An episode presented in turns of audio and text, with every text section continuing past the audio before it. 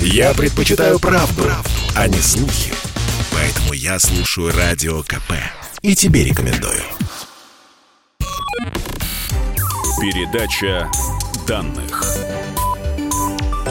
Здравствуйте, друзья! В эфире передача данных. Меня зовут Мария Баченина. В гостях у меня сегодня директор финансового центра Сколково РЭШ Олег Шибанов. Олег, здравствуйте, добро пожаловать. Добрый день. В начале 2021 года э, человечество нашло, как я хочу выразиться, новую причину сойти с ума. А, самая первая публикация в истории Твиттера, которую сделал основатель платформы Джек Дорси, якобы ушла с молотка почти за 3 миллиарда евро. Если вы еще не осознали, о чем я говорю, то вот вам второй пункт. Короткий highlight с матча NBA был продан за 208 тысяч долларов. Гифка ищите для себя знакомые слова, да, между highlight и гифкой. А, гифка с а, неким котиком э, стала принадлежать кому-то, пока непонятно кому, и стоила она 600 тысяч долларов. В общем, мы сегодня поговорим про NFT. Молодое поколение редакции «Комсомольская правда» э, доверила мне э, эту честь разобраться с этим и сказала, без объяснений не возвращайся.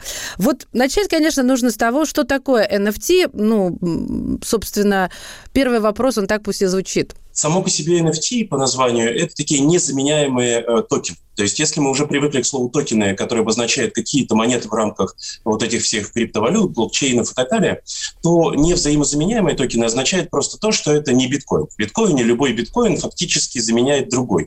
Там разные немножко электронные записи, но все равно мы фактически воспринимаем это как э, один и тот же токен в рамках системы.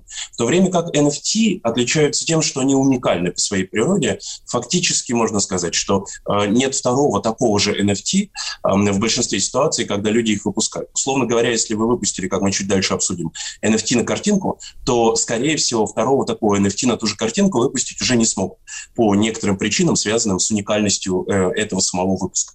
Ну, то есть то, что вы сейчас сказали, я попробую переложить на понятный язык. А, то есть э, цифровой код вот этой картинки, он неповторим, потому что он, собственно, обозначает, что эта картинка уникальна, и сам код тоже является уникальным. Я верно уловила? Или все-таки я где-то там плаваю? Вот, к сожалению, не совсем верно. Э, в том смысле, что, понимаете, NFT сама по себе – это действительно э, ссылка на что-нибудь. То есть вы фактически имеете возможность в рамках вашего владения NFT иметь уникальный доступ какой-то, например, интернет-ссылке или какому-то другому электронному маленькому такому бумажному носителю, электронно-бумажному, который у вас будет э, давать возможность знать, например, пароль доступа к какому-нибудь сайту или, вот как вы сказали, к highlight, то есть отдельному видео NBA. Но проблема в том, что этот самый NFT – это фактически разрешение такого доступа, и если какой-то другой человек угадает ту ссылку, на которую вы получили вот этот самый NFT, то есть узнает э, адрес в интернете, на который надо зайти, чтобы что-то посмотреть, то фактически после этого человек тоже будет видеть это специфическое э, электронное значит, устройство, запись, картинку или что угодно. И поэтому вы не сможете быть уникальным владельцем этого самого, значит, адреса в интернете. Хорошо, но ну, я полагаю, что чуть позже я, наверное, пойму получше. Вот все говорят о сделках с NFT на сотни тысяч миллионов долларов. А что там продают? Фактически вы, опять же, продаете эм, запись, которая выглядит, вот если вы в детстве играли в какие-нибудь веселые обмены, например, э, чем-нибудь, фантиками от конфет, я не знаю, там, э, домашними заданиями, еще чем-то, то вот эти самые NFT – это как раз возможность э, ваша уникальная знать что-то, что не знают другие. Условно говоря, вы знаете, что вот по такой-то ссылке в интернете будет лежать, э, например, красивая картинка Бэнкси. Или вот по такой-то, значит, э, э, ссылке вы зайдете, зайдете, введете туда специфический пароль, и у вас будет возможность получить доступ э, к видео, где э, Джордан неожиданно снова выходит играть в баскетбол. Да? То есть в этом плане у вас каждый раз NFT представляет из себя всего лишь возможность доступа к какому-то другому объекту. Значит, поскольку NFT принципиально записываются в блокчейны, например, Ethereum, да, то есть публичные блокчейны, то э, сами по себе NFT — это очень короткие записи. То есть там буквально несколько бит. Они, конечно, уникальные и все такое, но, по сути, самое интересное лежит за NFT. То есть сам по себе NFT, ну, коротенькая запись, там, не знаю, из восьми mm-hmm. символов, но за ним есть какая-то ссылка на что-то, например, опять же, на веб-сайт, который позволяет вам э, уникальный доступ к чему-то, к какому-то видео, картинке или еще чему Олег, я вот никак не могу понять. Я понимаю одно, что это сейчас вопрос не для экономиста, но я думаю, вы, вам приходило это на ум. А в чем смысл владения тем, что невозможно потрогать? Или, более того, а в чем смысл владения тем, чем ты не можешь похвастаться, поделиться. Ну, то есть, где смысл? Дайте, ну, то есть, я его не вижу, получается, этого смысла, а он не может не быть. Вот как раз хвастаться очень легко, потому что показать, что именно вы уникальный владелец какого-то NFT, вообще не проблема. Почему? Потому что это даже личная запись. Если вы объявляете, что я владелец кошелька, в котором лежит вот этот самый NFT, как э, запись в блокчейне, большой базе данных, тогда вы, собственно, перед всеми друзьями похвастались, что у вас есть уникальное видео э, или ссылка скорее на него, в котором Джордан снова выходит и набирает 50 очков в игре NBA. Такого, такой игры не было, все это на самом деле фальшивка, но вы твердо верите, что это произошло. И в результате, когда вот вы э, владеете чем-то, то как раз э, выставлять это на показ очень легко. А вот что касается потрогать, не потрогать, понимаете, мы, например, песни теперь не очень трогаем руками. Да? Не все покупают винил, э, но, наверное, у многих из нас все-таки есть огромная коллекция альбомов, или, может быть, вы через стриминговые площадки предпочитаете это делать, которые позволяют вам получить опыт, получить приятную музыку себе в ухо. И в этом смысле, когда мы думаем про физическое или цифровое, здесь уже не очень важно, как это выглядит и в каком формате существует гораздо важнее, кто владелец и зачем владельцу это кажется полезным вводить такой вещь. Вот, вот вы сказали вот именно то, что я хотела спросить. Зачем всегда должен быть мотив? Ищите женщину. Нет, деньги. Мне кажется, везде повод это деньги или любовь, но здесь деньги. Где я права? Поставьте галочку, пожалуйста. Ну, конечно, деньги. Э, в принципе, некоторые NFT эм, людям просто понравились, потому что, например, вы заходите по ссылке, которая за этим NFT находится, и видите котика в берете, очках и явно с докторской степенью. Это же восхитительно. Если вы посмотрите на этого котика 500 тысяч раз, может быть, вы сами станете человеком в очках, значит, шапке и, э, и с докторской котиком. степенью. Так. И может быть и котиком, да. Поэтому э, здесь есть какое-то вот чувство прекрасного, здесь искусство очень сильно, наверное, будет э, с NFT работать, ровно потому, что вы так можете свои цифровые отпечатки, картины, что угодно Э, монетизировать. Вы можете получать за это какие-то деньги. Но вот здесь э, действительно тонкий момент, насколько это приятно или неприятно. Новые поколения все сильнее и сильнее движутся вот в то, что сейчас м, Россия будет стараться регулировать в метаверсы, да, в какие-то вселенные более э, цифровые, более фактически в компьютерных мирах, где вы можете э, быть не совсем собой, может быть, да, представлять из себя кого-то другого.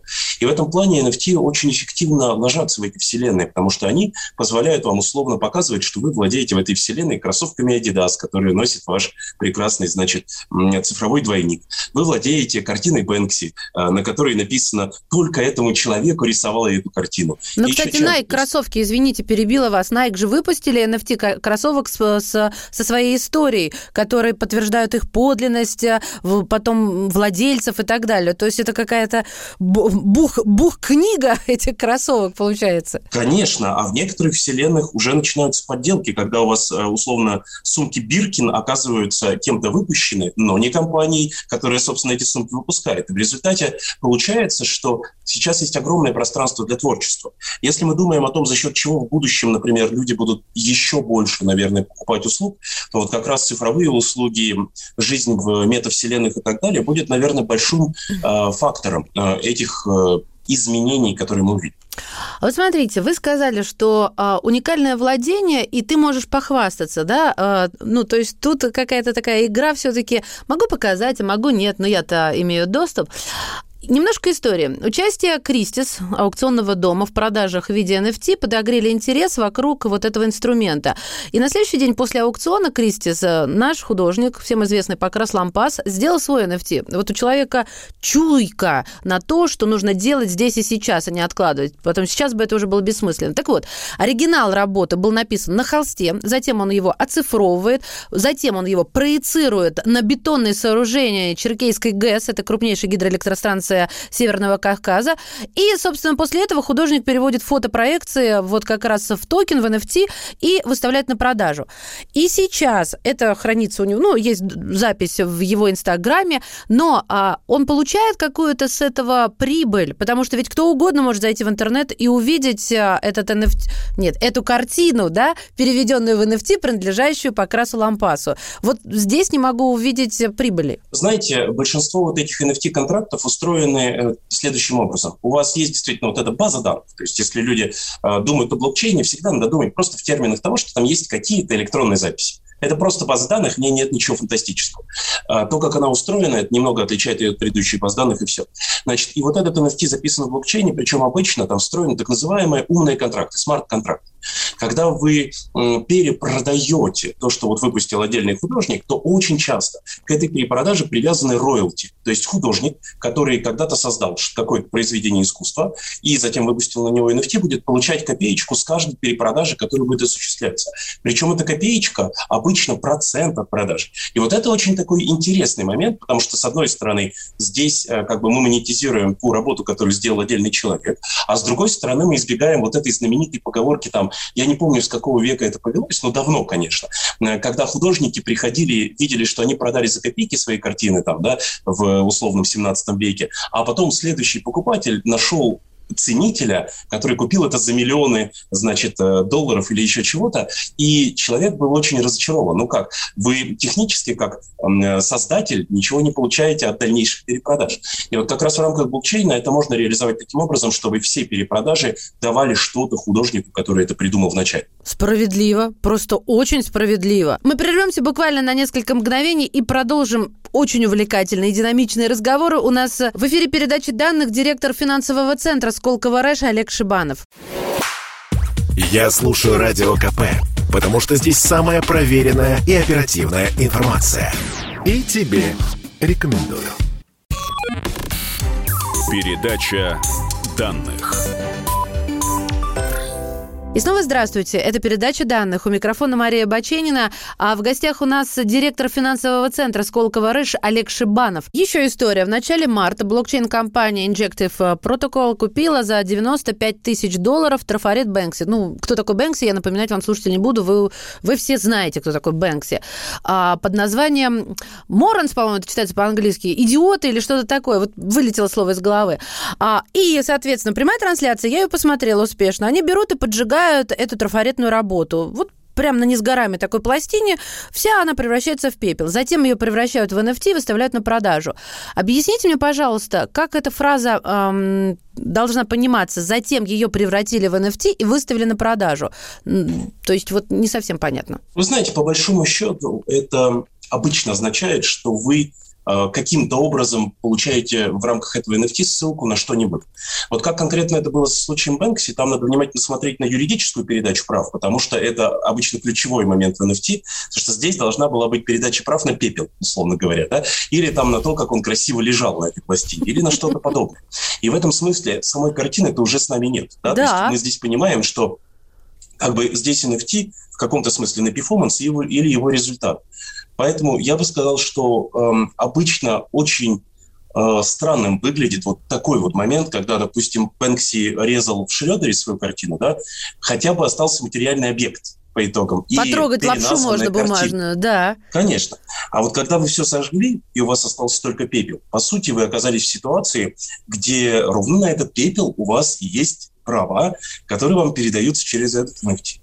А разве не на вот этот ролик, а, который, соответственно, создали, вот вам показали картину, ее сожгли, и вот у меня права на этот ролик, и я его, его можно легко посмотреть в интернете, я же ничего не платила, но с чего тут роялти? Или, или я могу, а, собственно, его никому не показывать, а как затравочку вот увидели, а потом, когда нужно будет, просить за это деньги. Знаете, мне очень кажется, что сам ролик – это только часть э, вот этого контракта, и все-таки в нем встроено и то, что вы можете потрогать потом сожженный пепел, и то, что вы можете в конце концов сказать, именно я тот человек, ради которого Бэнкси позволил сжечь свою картину. То есть в этом плане здесь действительно, на мой вкус, я человек очень э, плохо понимающий искусство, вот, поэтому, когда я вижу картину, я могу сказать, она мне нравится или нет. Когда я вижу сожженный пепел, я не могу сказать, нравится он мне или нет, он мне абсолютно безразличен.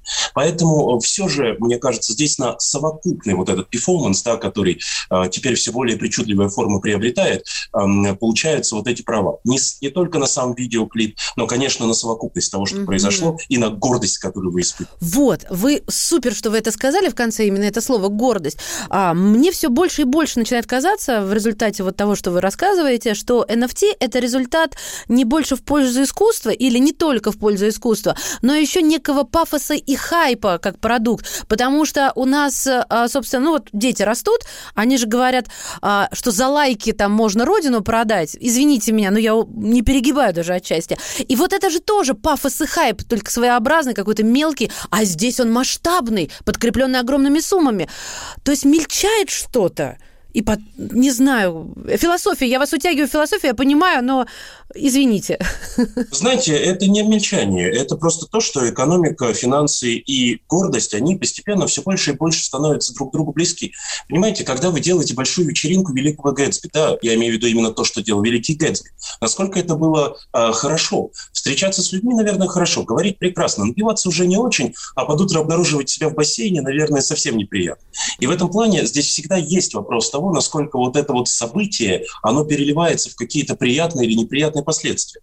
С моей точки зрения, когда вы говорите, им я говорю, да, про гордость, про то, что вы испытываете чувство владения и обладания каким-то уникальным предметом, это же для нашего мира становится немножко мантрой, потому что мы все очень или сильно, по крайней мере, похожи друг на друга. У нас у всех какой-то телефон, даже если это кнопочный, он все равно э, вряд ли уникален. У нас у всех какие-то более-менее одинаковые виды одежды, еды и так далее. И вот э, желание выделиться в этом мире среди более чем 7 миллиардов людей, скоро 8 миллиардов, да, оно э, у многих прямо очевидно. И здесь э, это не хорошо и не плохо. Мне кажется, что экономически это вполне обосновано. Вы можете получать очень большую внутреннюю моральную полезность от того, что вы вот чем-то отличаетесь от остальных. Ну, представьте, что у вас уникальные коллекционные, значит, кроссовки в нашей реальности. Нет, Майкл я могу... А, а, у меня Леброна есть предложение. Джеймс. Олег, есть предложение. Я тот человек, который делал эксклюзив первый в Москве а, с Уиллом Смитом. Это запечатлено на съемку. Я могу из этого создать NFT? Или уже как бы поздно почки отказали? Если кто-то не успел сделать это до вас, конечно, надо создавать. А почему нет? Может быть, кто-то это купит. У меня вообще план очень простой. Собираюсь создать коллекцию, э, а хотел сказать вслух кого, но назовем это просто э, добрых мышей. Вот. И, э, значит, продавать ее по одному эфиру за штуку. Может, никто и не купит, потому что это дорого на самом деле. А может, купит. Вот я знаю про случаи, когда э, полтора месяца какой-то уважаемый молодой человек или девушка рисовали, значит, коллекцию, ну, назовем это веселых пингвинов, вот, после чего эти пингвины внезапно стали большим э, и очень популярным мемом в интернете, и у нее раскупили всю коллекцию из 10 тысяч, что ли, этих э, картинок. И теперь как бы мы видим, что все больше и больше людей готовы тратить деньги на разные. Вот, поэтому, конечно, надо создавать и, конечно, продавать. Может быть, сам Уилл Смит купит этот NFT и скажет, как прекрасно, что я им теперь владею. Размещу в Инстаграм, я на него подписана, а вось и он заметит. А, то есть у меня, на ваш взгляд, еще есть шанс продать свои файлы с помощью NFT, но ведь есть люди, у которых огромный доступ к подобного рода уникальностям. Ну, допустим, а, помните прекрасную сцену из а, из серии про Шерлока Холмса, ну, я имею в виду современный британский сериал, и а, когда Ирен Адлер, да, одна из самых любимых серий «Любовь Шерлока». А, из, то есть она делает свой iPhone уникальным. Она его начиняет взрывчаткой, делает какие-то наисложнейшие там комбинации паролей. То есть за этот iPhone можно уже сказать, вот, вот он, уникально невосполняемый токен. не, это еще не токен, это телефон, да, тоже NFT. А тут из него можно сделать NFT, правильно я понимаю? А, можно вообще из чего угодно делать NFT. Вы знаете, там есть один маленький маленький момент, который довольно важен во всей этой истории. Опять же, до сих пор э, четкого урегулирования прав юридических на физический или цифровой объект и связь этого с NFT, она не очень прописана во многих законодательных актах. Не, не в России, а вообще в мире. И вообще говоря, кто угодно может прийти и создать, значит, NFT на этот телефон, сказать, вот мы помним, что было такое событие, посмотрите, этот NFT является, значит, репрезентативным э, токеном на это событие. Или на то, что вот вы говорите про Уилла Смита. Э, и это не зависит от вас, потому что кто владеет конечным объектом, э, вообще говоря, не обязан являться тем же человеком, который выпускает NFT. И это большая проблема. Потому что история с Бэнкси, она очень понятна. Вы видели перформанс, я очень верю, что и пепел вы получите, как бы, если владеете этим NFT. Вот. И все понятно, за что вы платите. Когда мы говорим о том, что вот, например, давайте создадим NFT на вот этот уникальный телефон, использовавшийся при съемках, мы фактически самим телефоном не владеем. И мы делаем какую-то смешную вещь и говорим, ну вот, если вы пройдете по этой ссылке, то по этой ссылке будет условно фотография абсолютно публичная этого телефона. И вы сможете чувствовать, как будто вы им владеете. На самом деле это полная неправда, да, сам телефон остался, я не знаю у кого, съемочной командой. Реквизитом, да, да, да. Реквизитом, или был распродан, там часто же распродают реквизит uh-huh. по итогам съемок. И поэтому я бы сказал, что вот это разрыв между физическим владением и обладанием каким-то непонятным э, токеном, он очень пока острый, и пока он не решен. Хотя в некоторых ситуациях очевидно, что сделано все правильно. И Покрас Лампас, и Бэнкси, и многие другие люди абсолютно честно поступили. То есть, друзья мои, не нужно идти на Авито, а нужно брать свои там в раздел коллекционирования, а, коллекционирования а нужно брать какие-то свои э, автографы или что-то такое уникальное, чего огромное количество. Я так люблю, как заядлый коллекционер э, всяких древностей э, разного возраста. Посмотреть, вы знаете, ого-го, может быть, вы будущий миллионер, а не копеечная какая-то продажа на Авито. Но последний, пожалуй, вопрос. А вдруг мы кого-то заинтересуем заинтересуем. Если это не только дорогая игрушка для геймеров и коллекционеров, то где найти э, курсы, и из них тоже ведь можно сделать NFT, да, по созданию NFT? Боже, у нас какая-то матрица получается вообще. А, вы знаете, в интернете и российском, на русском языке тоже полно уже а, объяснений, как это можно попытаться сделать. Курсы, вы знаете, здесь особо не нужны. Я сам еще не создал, потому что, ну, вот реально занят был. Но э, я понимаю прекрасно, что это очень быстро. Я один пример краткий напомню. Э, в Твиттере двух крупных американских компаний переписывались и весело шутили по поводу нового токена, который как бы на самом деле не существовал. Но компании говорили, а давайте вот этот токен будет у нас внутри наших систем, чтобы можно было расплачиваться за покупки им. Ну, понятно, обменивая его на доллар в какие-то моменты и так далее. Буквально через полтора часа некоторый программист выпустил этот токен, и он в первый же день взлетел там что-то в э, сотни раз э, в стоимости, потому что он был упомянут вот в этом э, твиттер-переговоре. И я бы сказал, что любой человек может почитать внимательно описание. Сейчас не так много площадок, где вообще NFT можно создавать. Четыре, по-моему, здесь... если мне память не изменяет, на всю планету. Да, там по-разному получается. Я бы сказал, э, что важный момент здесь – это понять, а в чем уникальность. Если вы найдете какую-то интересную нишу, которая будет вдруг кому-то хотя бы в интернете полезна и любопытна, тогда есть хороший шанс, что вы в итоге не продешевите, а наоборот создадите что-то, что принесет вам огромный больше. А главное, просто добавь воды. Помните, как в той рекламе? Спасибо. Я не ожидала, что это получится так весело. А, какой-то задор у меня мальчишеский вдруг возник, знаете, как легкие деньги. Но это я, конечно, фантазирую. Ведь мы же с вами знаем, что проще-то на Авито. Шучу, конечно, ребята. Цифра – это наше будущее. Спасибо. Директор финансового центра Сколково РЭШ Олег Шибанов сегодня был в передаче данных. От всей души благодарю вас. Передача данных.